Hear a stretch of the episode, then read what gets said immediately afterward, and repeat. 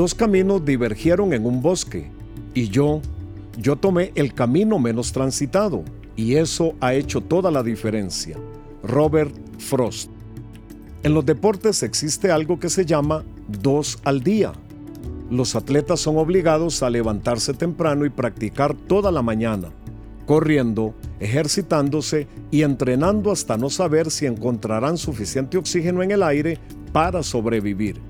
Luego, después de unas horas de recuperación, vuelven a una práctica hecha incluso más agotadora por el calor del día en las tardes.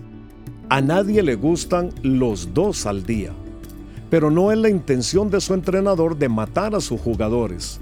Los dos al día los perfecciona, los prepara y les permite sobresalir. Cada atleta sabe que este riguroso entrenamiento les dará la ventaja.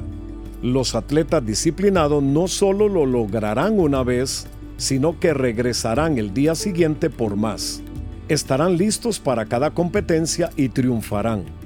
La disciplina crea discípulos. De hecho, ambas palabras provienen de la misma raíz del latín discipulus.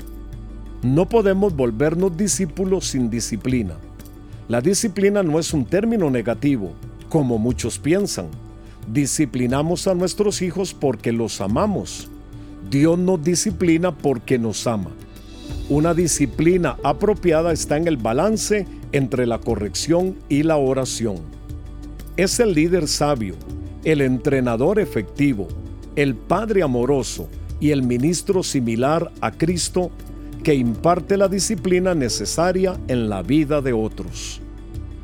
Disciplina. Gracias por acompañarnos. Para mayor información de este y otros podcasts, visita maspodcast.com.